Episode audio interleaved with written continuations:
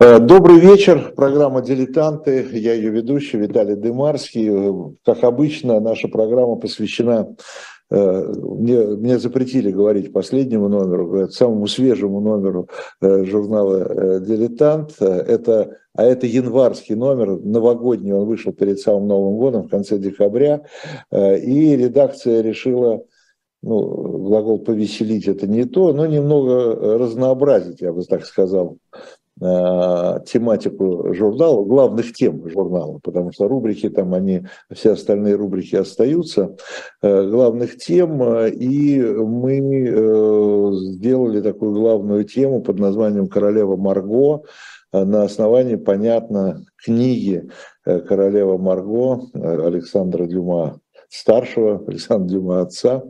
Э, и э, не первый раз мы приходим, при, прибегаем к такому жанру, берем какую-то очень популярную историческую э, литературу, очень популярную историческую книгу, и так было с тремя мушкетерами, и, там, и с другими романами того же Дюма, и не только Дюма. И как бы пытаемся показать что ли, какие-то параллели, где это сходится, а где не сходится э, с реальной историей. Вот э, поскольку заканчивается месяц январь уже, да, знаете, это он сейчас, мы сейчас в середине января, но для нас, для редакции уже заканчивается он, потому что мы начинаем уже делать, уже практически закончили делать февральский номер. Э, и э, мы вот сегодня хотим поговорить э, о королеве Марго именно как исторической личности. Не той, которую мы все знаем, прочитав роман Дюма, а той, которая была на самом деле Маргаритой де Валуа, ставшей затем Маргаритой Наварской. Да? А, и э, мой сегодняшний собеседник, с удовольствием представляю, ведущего научного сотрудника Санкт-Петербургского института истории Академии наук Владимира Шишкина. Владимир Владимирович, извините, э, вам слово, и вам, естественно, спасибо, что пришли, спасибо, что откликнулись. Э, и вам тогда и адресуется, естественно, первый вопрос. А вопрос у меня такой, он скорее такой общий.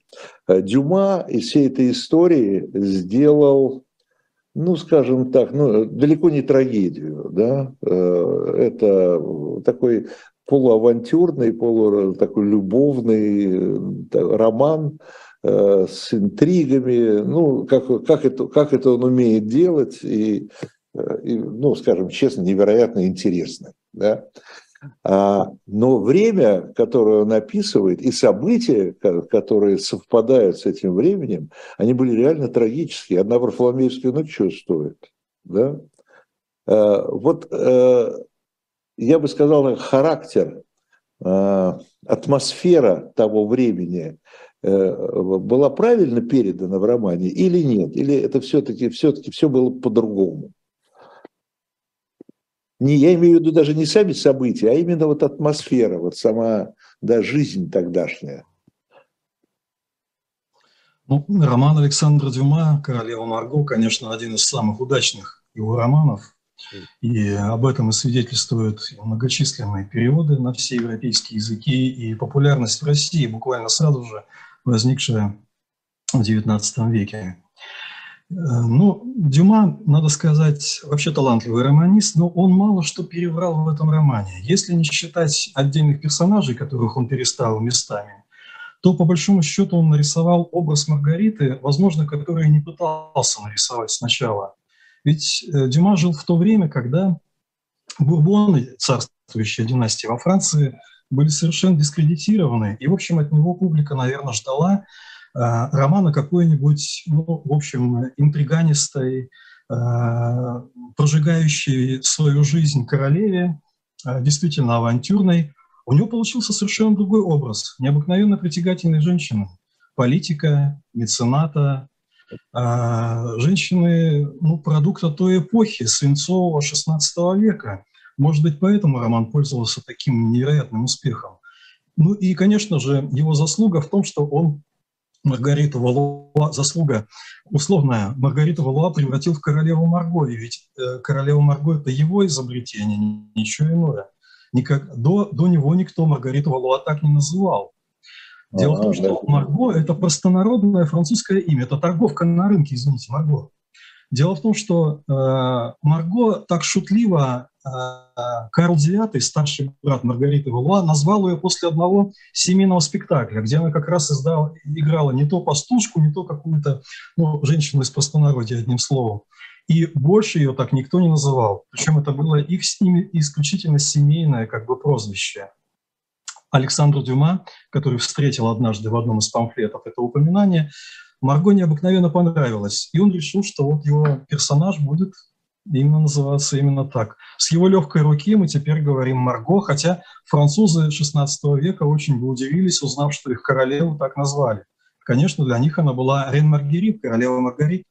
Ну, Но Марго вообще сейчас довольно распространенное такое э,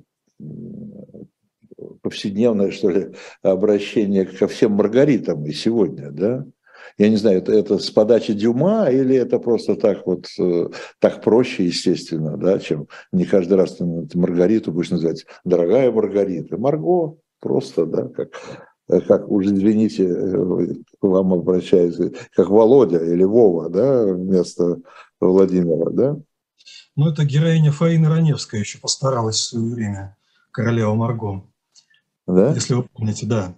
Нет, не помню, а где? Ну, а, у, не, у одной из героинь э, Фаины Раневской называли королева Марго, ну, насколько я вспоминаю, да. И в нашем, возможно, сознании отпечаталось одно, другое наложилось. Но вот, э, то есть э, вы считаете, что это довольно такой исторический роман, во многом совпадающий с, с реальной историей, да? Вы правы в том, что Александру Дюма удалось передать дух времени в этом романе. И то, что последовали многочисленные экранизации романа Александра Дюма, ну, включая самую нашумевшую Патрису Широ 1994 года, хотя она снята. Саджани. Изабелля Джани, да, конечно, с Изабеллой Джани, которая стала, можно сказать, вторым я королева Марго, она у нас на обложке, сразу говорю. Да-да-да, иногда их даже путают. Иногда Изабелля Джани считают настоящей Маргаритой Валуа, хотя э, определенное сходство между ними есть. На самом деле Маргарита Валуа никогда не демонстрировала свои темные волосы. Она была темноволосая от рождения. Да. Но мода 16 Она века была... На всех картинках. Да, да совершенно верно. Мода 16 века была, была как раз мода на осветление волос. Поэтому да. она постоянно волосы осветляла. Ну и потом у нее волосы были, э, было принято их тщательно завивать, поэтому, конечно, то, что мы видим у Изабелли Аджани, немножко далеко от того, что Ее э, э, в романе и в реальной жизни отношения Марго, Маргариты и Генриха IV совпадают? Совпадают. Дело в том, что... То есть ну, такой, такой деловой брак, я бы сказал. Абсолютно деловой брак. Причем деловой брак, который был воспринят адекватно с обеими сторонами.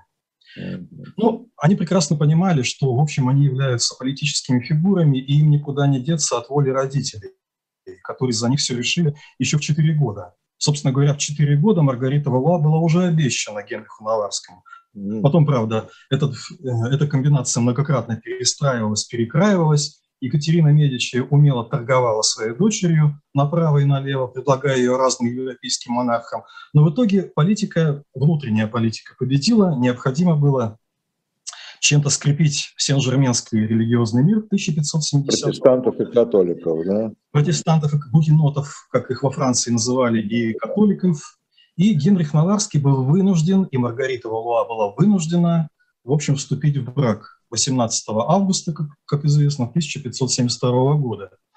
Ну, трудно сказать, как они договорились между собой, видимо, договорились. Они оба были умными, но Маргарита, в отличие от Генриха, который трех книг за свою жизнь не прочитал, между нами говоря, Маргарита была чрезвычайно интеллектуально воспитанной э, девушкой, и она, конечно, интеллектуально превосходила своего мужа. Она могла свободно говорить по латыни, переводила иностранных послов во время официальных аудиенций. И, и э, в этом смысле Генрих ей уступал. Но как мужчина он был хитрее, прозорливее. Он э, знал, как использовать свою жену. Вот это он делал всю свою жизнь, причем даже после она, развода. После она развода. понимала, что она понимала, что ее используют. Конечно, но она Поймите правильно, женщины эпохи Ренессанса, несмотря на то, что у них уже было право выбора, у королевы права выбора почти не было. Тем более право выбора, в общем, в условиях религиозных войн, когда она знала свою миссию, как истинная принцесса Франции, она должна была себя положить на алтарь. Католичка она, не католичка, хочет она, не хочет, она должна была выйти замуж за гугенота. Э, в общем, конечно, это был противоестественный брак, она прекрасно понимала, как ей было 19 лет девочки, когда она выходила замуж, она прекрасно понимала, что жизнь ее на этом завершена. Жизнь в том виде, в каком она ее когда-то планировала. Ну, с одной стороны, с другой стороны, э, если верить тому же Дюма, э, то их брак не, не помешал э, другим их обоих любовям. Да? Э, и у Генриха, и у нее были любовники, которых они не очень, я так понимаю, друг от друга скрывали. Ну, на самом деле, э, в XVI веке любовница мужчин это было обычное, нормальное явление. И было бы странно, если бы у мужчины XVI века, придворного, тем более короля, любовницы не было. Это, это почти нонсенс. Другое дело королева. А, честь королевы предполагала, что ради бога можно заводить любовников, но их никто не должен видеть, знать, говорить и так далее.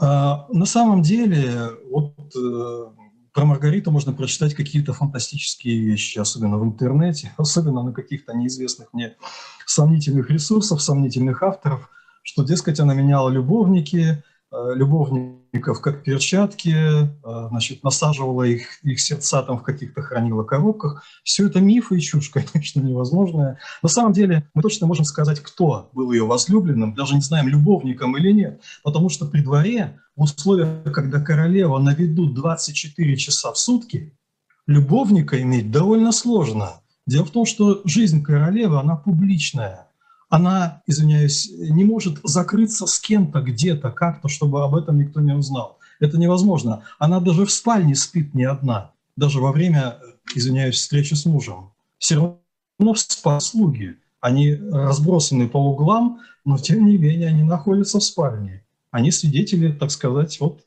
королевской встречи. Э, мы точно можем сказать, что у нее был возлюбленный э, сеньор де Бюсси, э, сеньор де Шанвалон, ну и в конце жизни уже один из ее придворных, э, Жюльен, да, Жюльен. Вот это все. Больше все остальные – это, в общем, домыслы, включая э, Ля Александра Дюма. На самом деле роль Ля э, сыграл вполне осязаемый, вполне реальный персонаж барон Делеран, которого действительно Маргарита спасла в Варфоломеевскую ночь э, в своей спальне, точнее, в своем кабинете она его закрыла. Ну, это право, наверное, романиста соединить там две судьбы в одну, да? Да, конечно. Скажите, пожалуйста, э, то есть э, ситуация, вот поскольку вы уже упомянули Варфоломеевскую ночь, вот это, так сказать, межрелигиозные отношения да, во Франции там, конца XVI века. Э, это, э, это что, острое противостояние, как, э, как, как ему удавалось каким-то образом Э, вот этот баланс соблюдать. Ну, и, дело в том, и, что... И что, да, и что спровоцировало Варфоломеевскую ночь? Ну, этот вопрос, который, в общем, задают себе и пытаются решить на протяжении, наверное, последних 450 лет, которые прошли с момента Варфоломеевской ночи, и историки, и публицисты, и литераторы, и французские, ну и в России тоже особый интерес к этому. Ну, э, начать с того, что в 1560-х годах и до Варфоломеевской ночи Екатерина Медичи, мать Маргариты Рула, мать царствующего Карла IX, регенша, фактическая правительница страны, она всеми силами пыталась соблюдать баланс между католиками и бугенотами, пыталась не дать усилиться ни одной из сторон, э, с тем, чтобы сохранить династию. Династия была очень слаба на самом деле. Ее сыновья к сожалению, были больны. Она всех их заразила туберкулезом, который проявлялся в разной степени. Впрочем, Маргарита тоже от нее была заражена туберкулезом. И, э, казалось бы, вот этот вот брачный союз Маргариты и Генриха должен был гарантировать ну, хотя бы мир на несколько лет. Екатерина пыталась выиграть мирное время, чтобы провести реформы. Э, но дело в том, что никто не хотел мириться в тот момент. Ни гугеноты с католиками, ни католики с гугенотами. Вот чтобы понять состояние французского общества накануне Варфоломеевской ночи, нужно представить себе жесткое эсхатологическое чувство, которое пронизывало всех французов, без исключения и гугенотов, и католиков. Все ждали, что вот-вот э, случится конец света. Дело в том, что единое тело Франции, оно оказалось разорванным на части. Этого не может быть. Французы, христианнейшая нация, которая во главе христианнейший король, оказались разорванными. Оказалась какая-то язва гугенотская, хотя гугенотов была примерно одна десятая от общей части населения. Они, как маргиналы, были очень активны, они заявляли о себе. Они дважды пытались захватить короля в 560-х годах. И вот э, у французов, да, и причем все знамения были о том, что скоро случится конец света. Пролетела комета в 572 году, красная, кровавая, страшно. Родилась корова со, э, с, со страшными рогами, то же самое. Одним словом, знамений тиражируемых было сколько угодно. Ну и, наконец, вдруг неожиданно объявляют о том, что Гугенот женится на их католической принцессе. Но это же противоестественно, это ненормально. Дело в том, что французы, парижане, допустим, католики, они воспринимали гукенотов как э, людей, инфицированных дьяволом, заразившихся. И было представление, что гугенотство – это некая э, дьявольская субстанция, которая живет где-то в теле человека.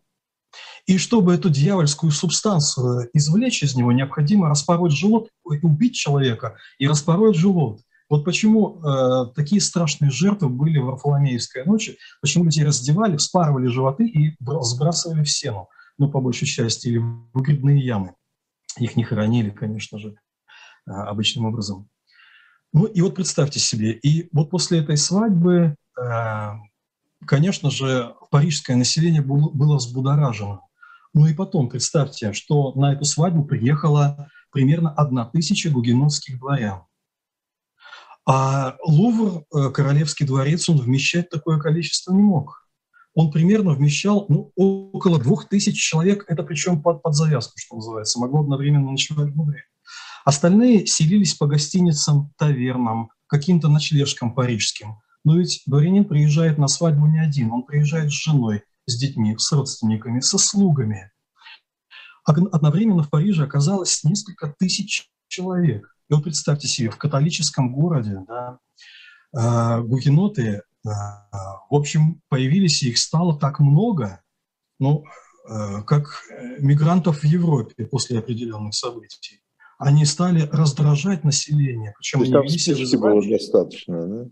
Достаточно было спички. Ну, спичка это случилось на одного из лидеров гугенотов, адмирала Калини, как, как известно, спустя четыре дня после свадьбы было совершено э, нападение, было совершено покушение, его ранили.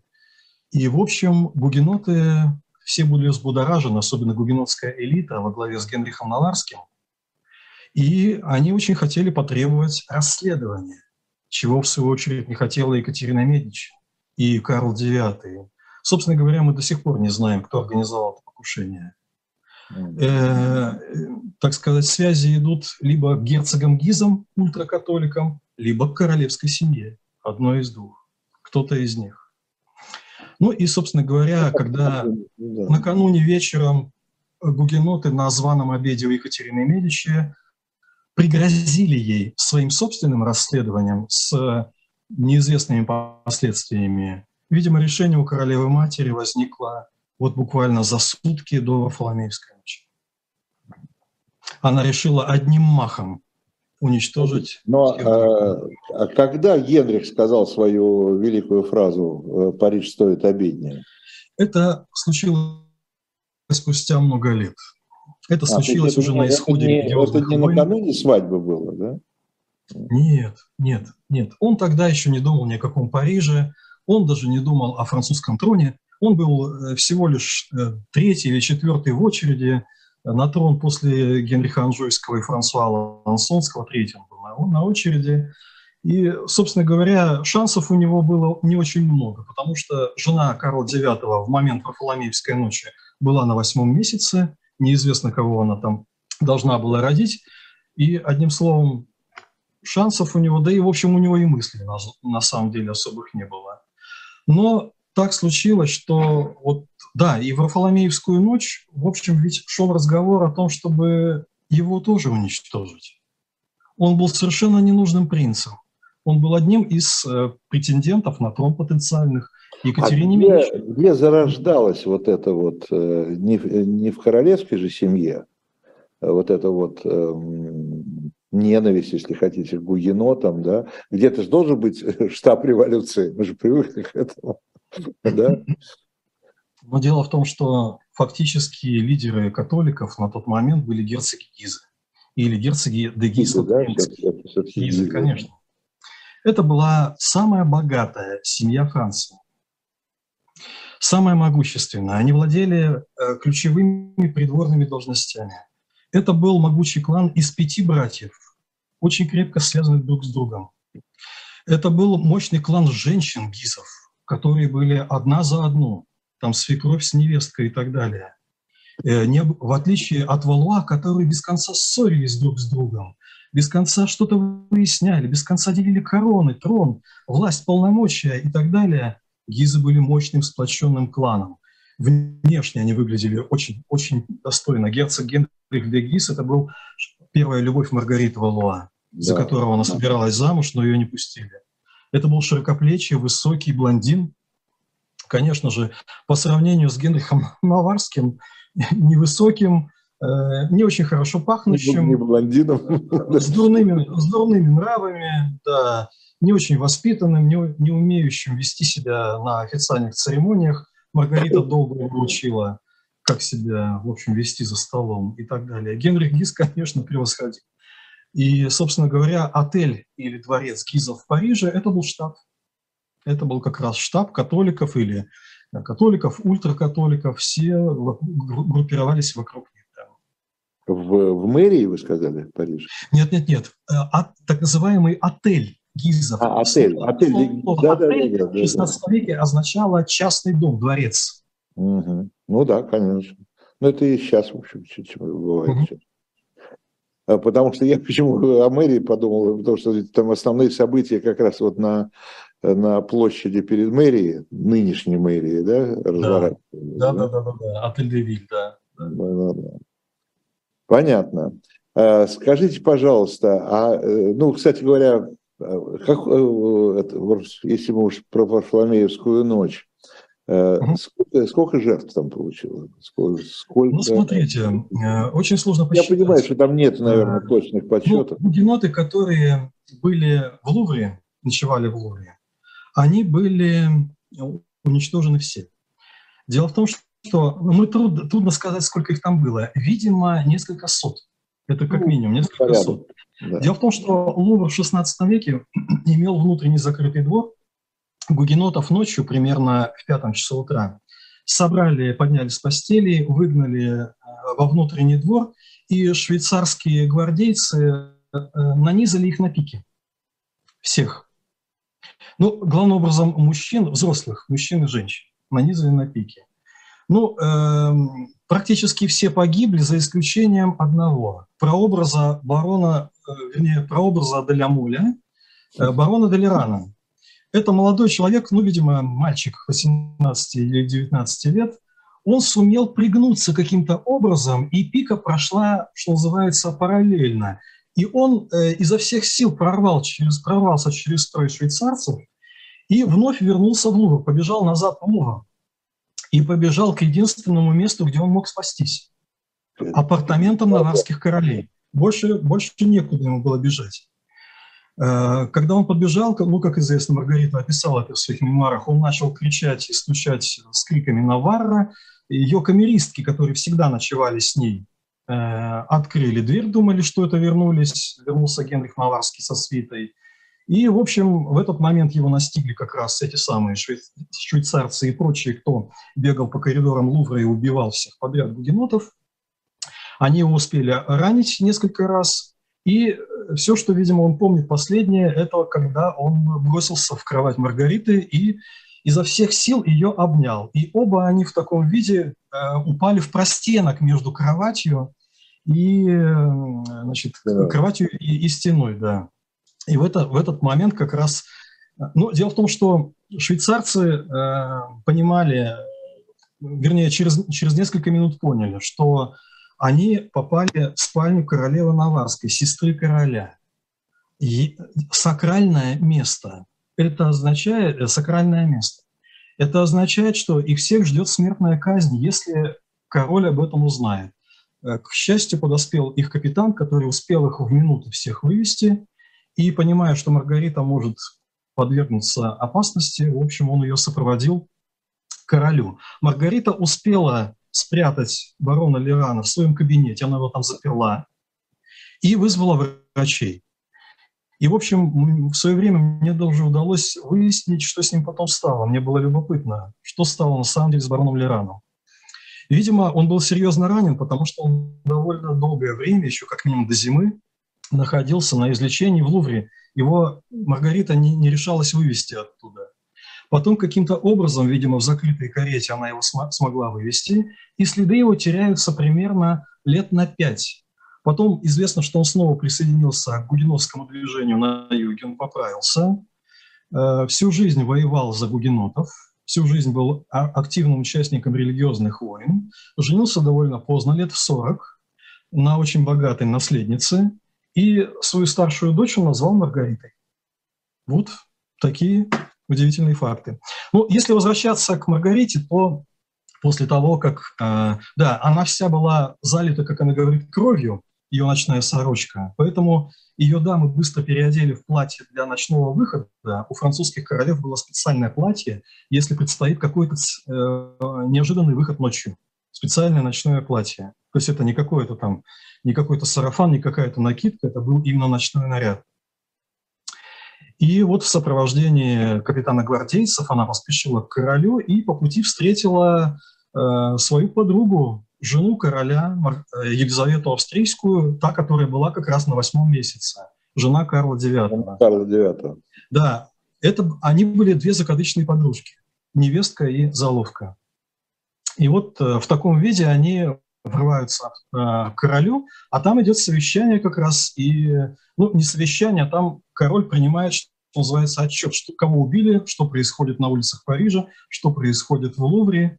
И Маргарита вместе с Елизаветой бросаются в ноги, в буквальном смысле, в ноги к королю. Одна на одной ноге повисает, вторая на, ногой, на другой ноге повисает.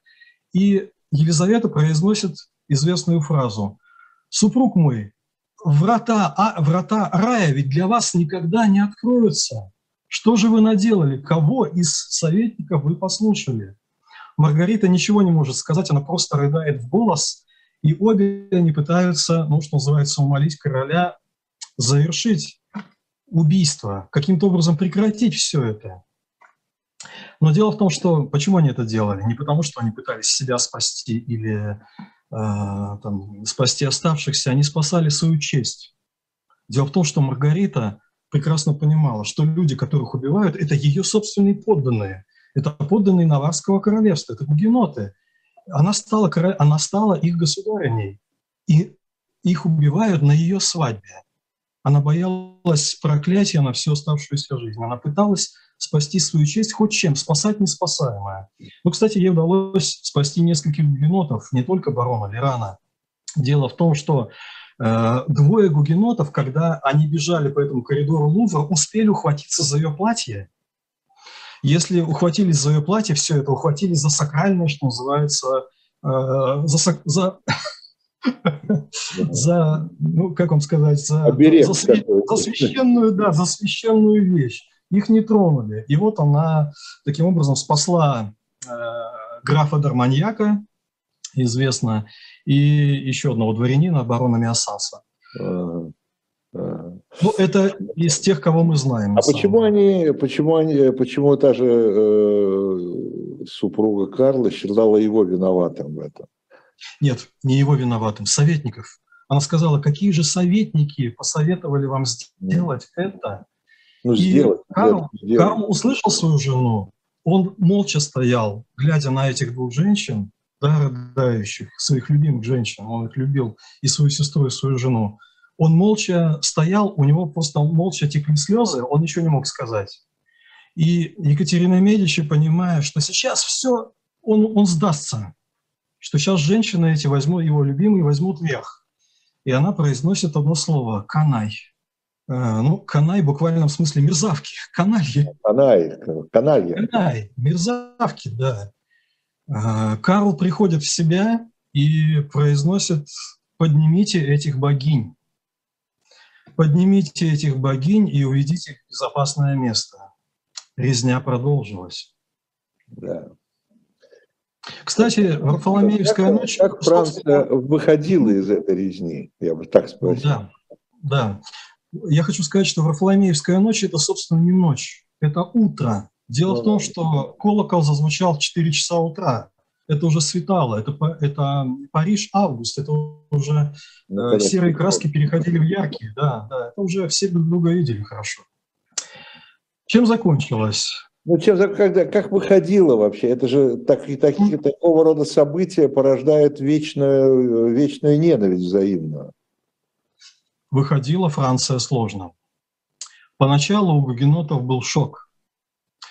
Как минимум было убито 3000 человек в Париже, это мы точно знаем. Это тех, кого ну, буквально удалось посчитать. Дело в том, что уже в 20 в 19 20 веке удалось обнаружить захоронения убитых гугенотов. Дело в том, что вот э, гугенотов, которых бросали в сену убитых, э, их было так много, что на излучине реки возле нынешней Эйфелевой башни они перегородили они застряли, перегородили реку. Их пришлось баграми растаскивать с тем, чтобы течение реки, так сказать, их дальше унесло куда-то. Но частично их вытащили и похоронили, я извиняюсь, на месте Эйфелевой башни. Вот Эйфелева башня стоит на Гугенотском кладбище. Там в глубине гугеноты захоронены, погибшие во Фланивскую ночь. Во всей Франции погибло вот около вот, вот это поле, да? Э, да, поле вот это, да, да, да. да, да. За, за башней. Во Франции погибло 30 тысяч человек. Это много. Варфоломеевская ночь, собственно говоря, это цепь событий, которые продолжались до конца октября по всей Франции.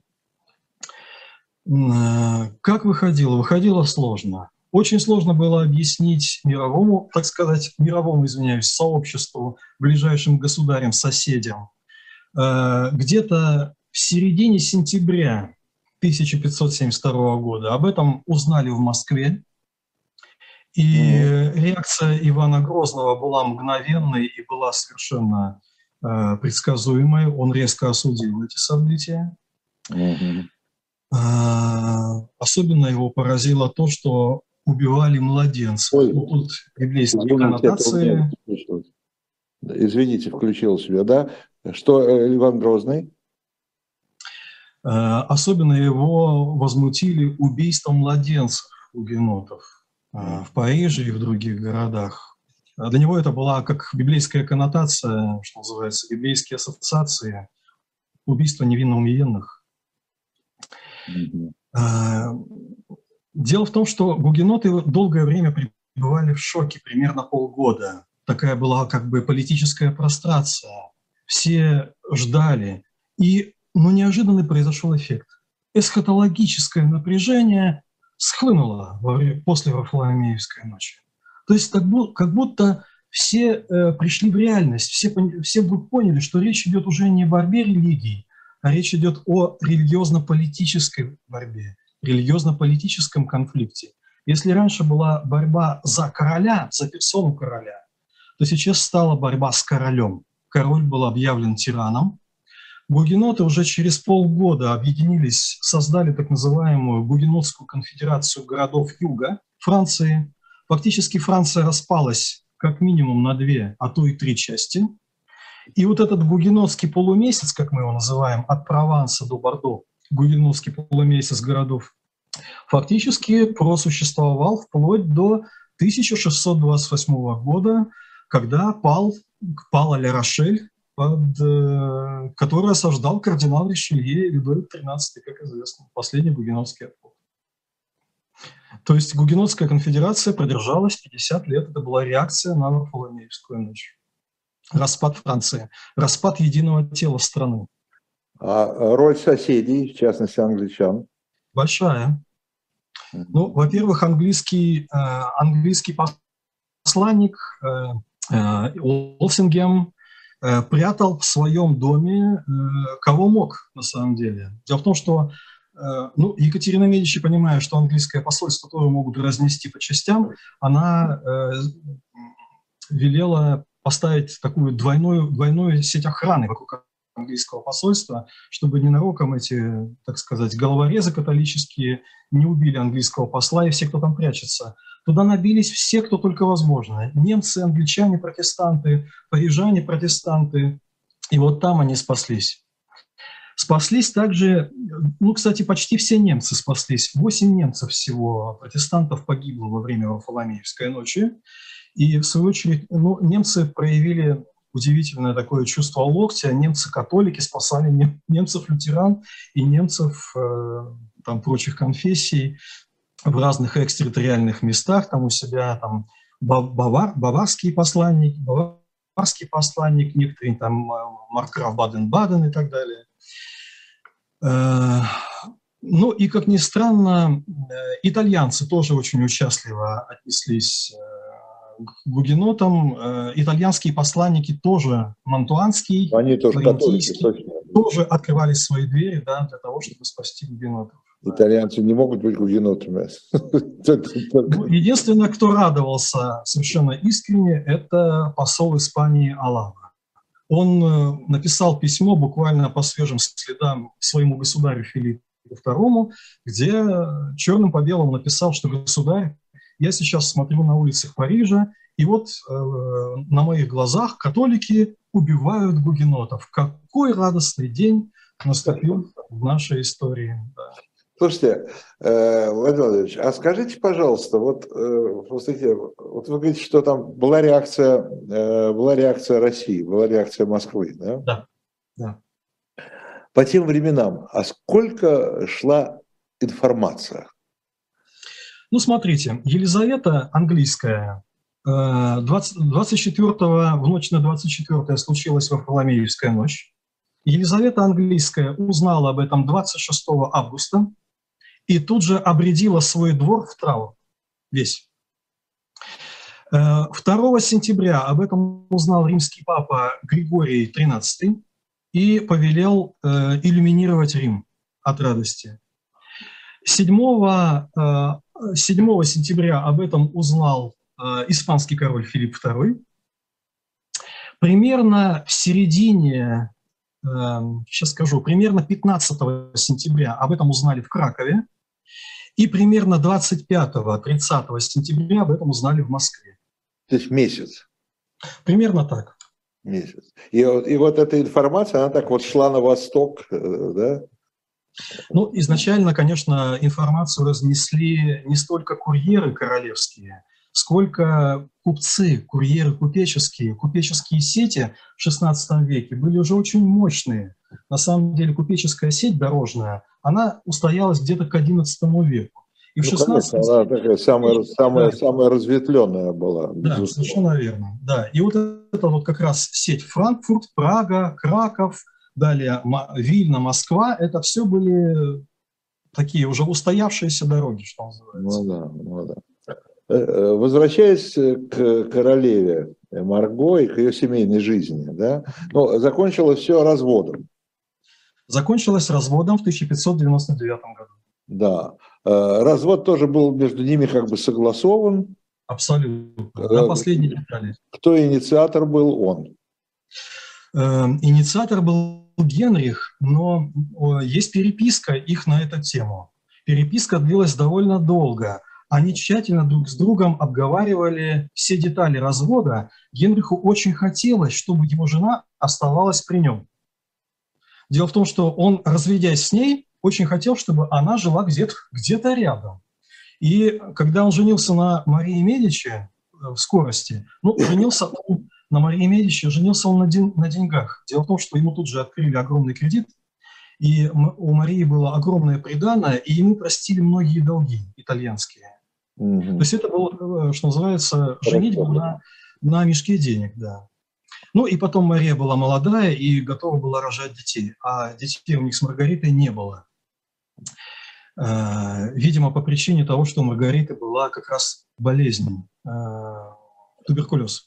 И вот когда, так сказать, они развелись, то через какое-то время Генрих пригласил Маргариту в Париж и жил на две семьи. То есть это он, он ее посещал регулярно, э, и кто-то даже из, из э, мемуаристов, из, из тех, кто писал Пасквили, написал «Жизнь на двоих», что называется. «Жизнь на две семьи». На самом деле у Генриха он жил там на три семьи.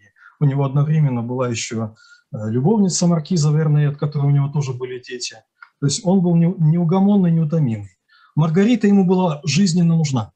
Дело в том, что она была последней легитимной представительницей ушедшей династии, династии, которая правила много веков во Франции. А он все-таки был, извиняюсь, в глазах многих корольком, не королем.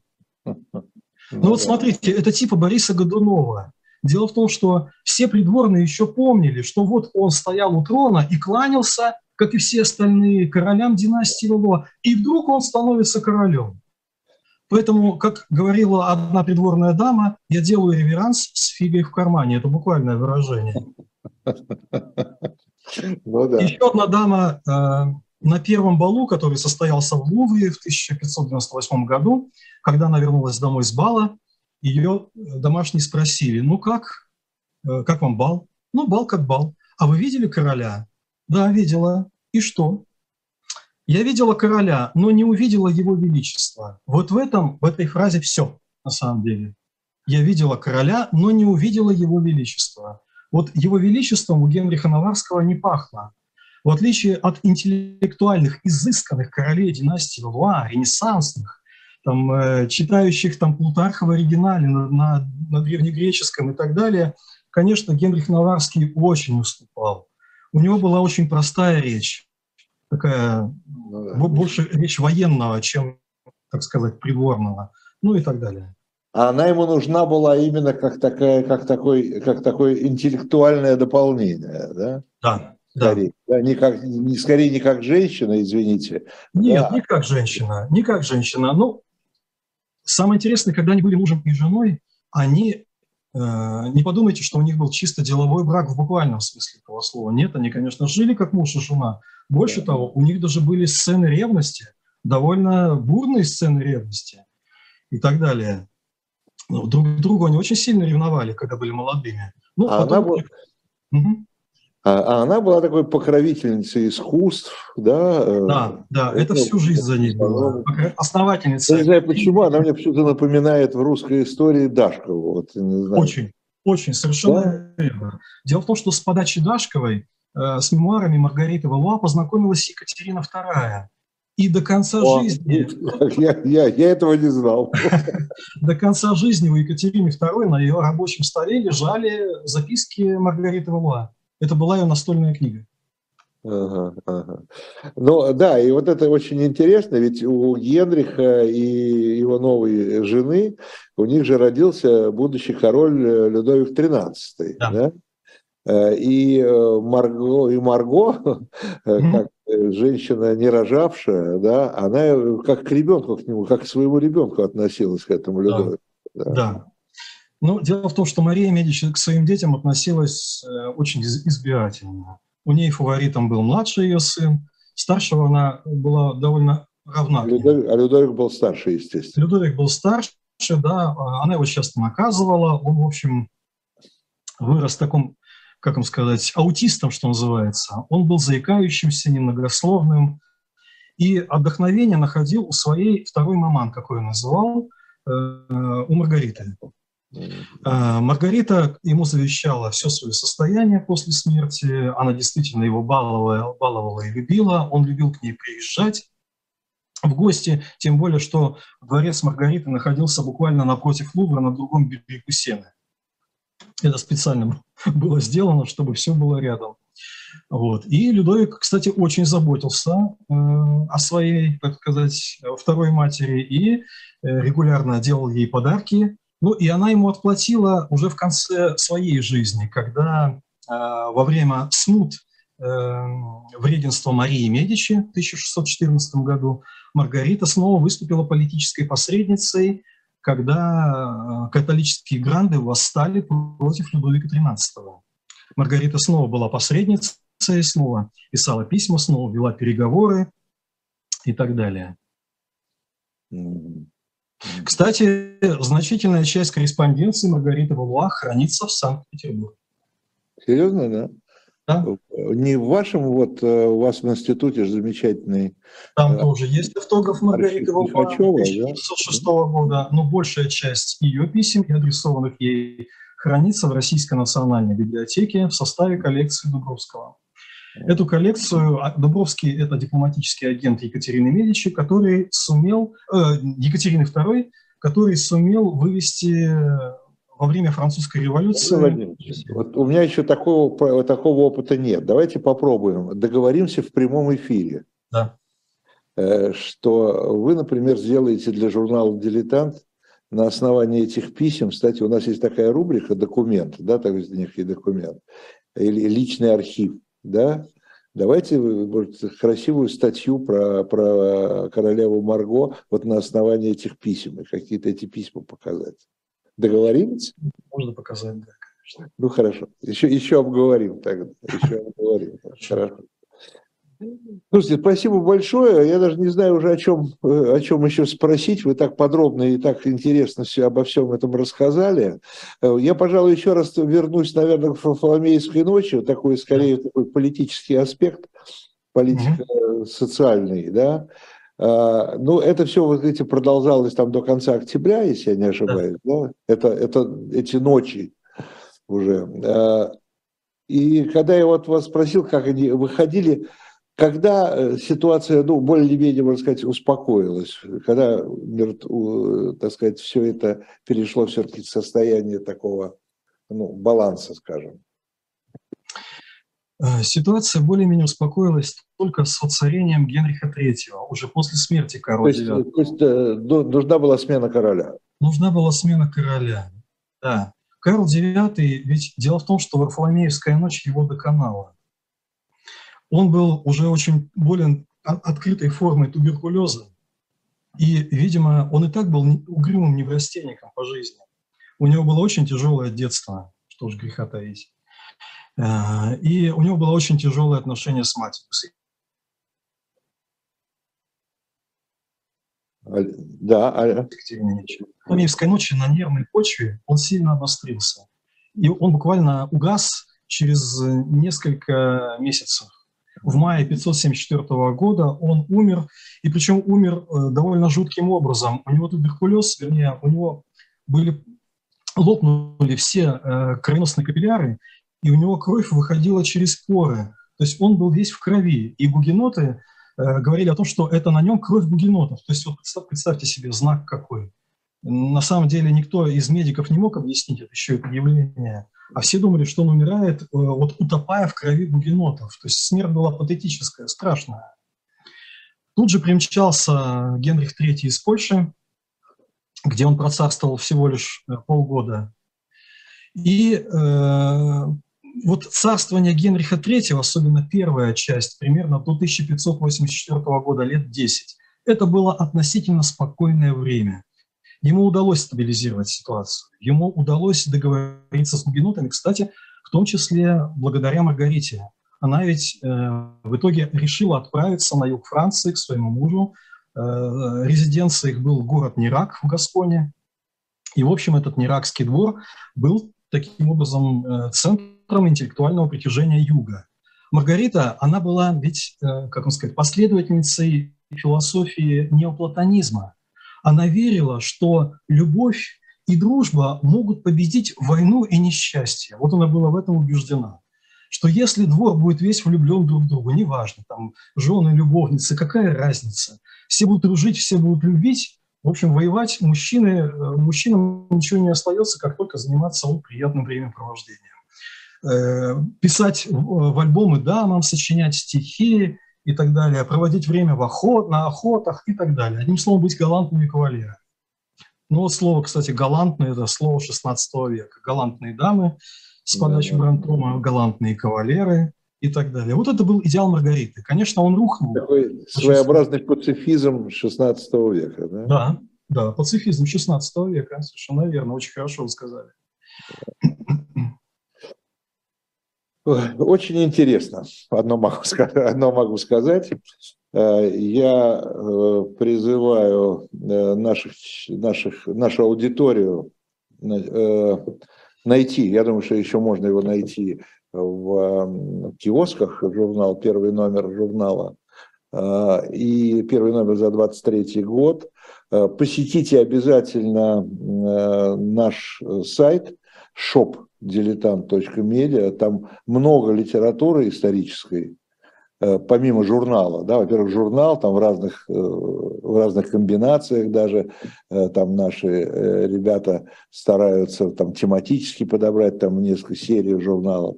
Вот, и меня просили, например, сказать, что вот сейчас появилась из такой истории истории настоящей книга «Магия кельтов», Судьба, судьба и смерть называется. Это Татьяна Михайлова написала в серии «Большая история. Мировая культура». Э, про магию кельтов, что мы знаем? Вампиры, демоны, ну и так далее. Да? Ну, мало чего знаем. Покупайте книгу, будете знать намного э, больше. Э, еще раз спасибо, я говорю Владимиру Шишкину, доктору исторических наук, ведущему научному сотруднику Санкт-Петербургского института истории Российской академии наук. Приглашаю еще раз э, Владимира Владимировича Шишкина, не подумайте, пополнить ряды авторов журнала с удовольствием, э, с удовольствием будем публиковать такие замечательные вещи, очень интересные. Но французская история остается потрясающей, конечно. Знаете, как я всегда, ну я сам, правда, признаться, наверное, только франкофилы запоминают такие фразы. Э, как говорит, э, это, по-моему, американцу, это, если я не ошибаюсь, Джефферсону принадлежит фраза, что у каждого человека две родины, своя и Франция. Да, вот Франция, история Франции, она, конечно, для всей истории Европы, любой страны Европы имеет, имеет огромное имеет огромное значение. Поэтому мы будем продолжать. Э, Владимир Владимирович Шишкин будет продолжать свои исследования. Иногда будет, я надеюсь, делиться с нами. Э, программа «Дилетанты». Спасибо и до встречи. Всего доброго. Всего доброго. Спасибо большое за приглашение.